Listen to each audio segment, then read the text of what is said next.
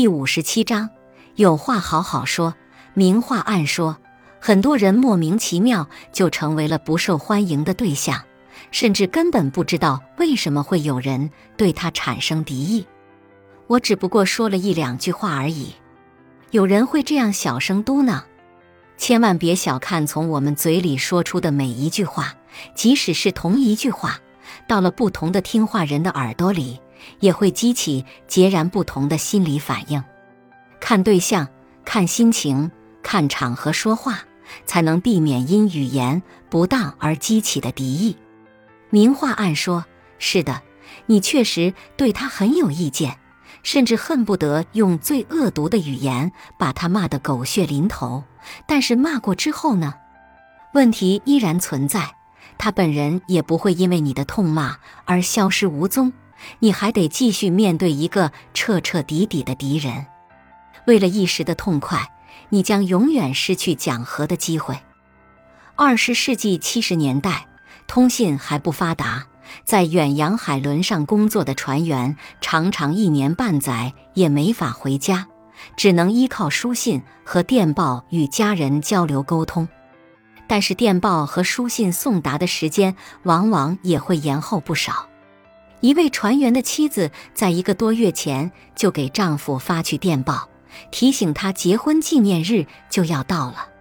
这位妻子本以为丈夫会给她寄来礼物，或是发来电报，但是结婚纪念日都过了好几天，也没见到丈夫的礼物，就连一封书信或是电报都没有。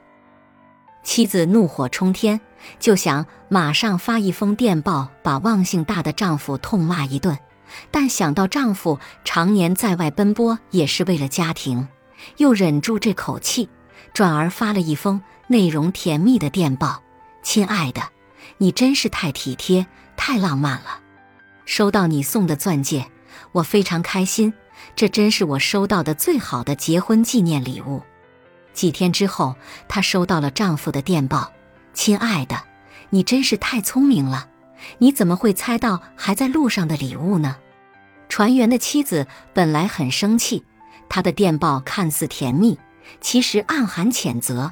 谴责丈夫既不体贴又不浪漫，甚至没把重要的结婚纪念日记在心里。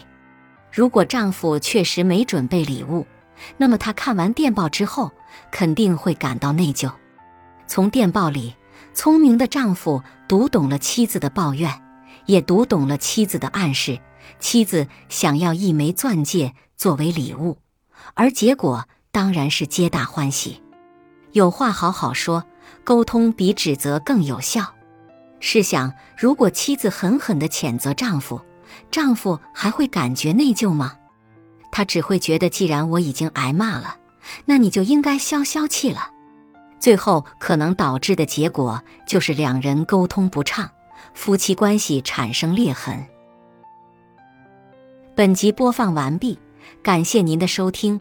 喜欢别忘了订阅专辑，关注主播。主页有更多精彩内容。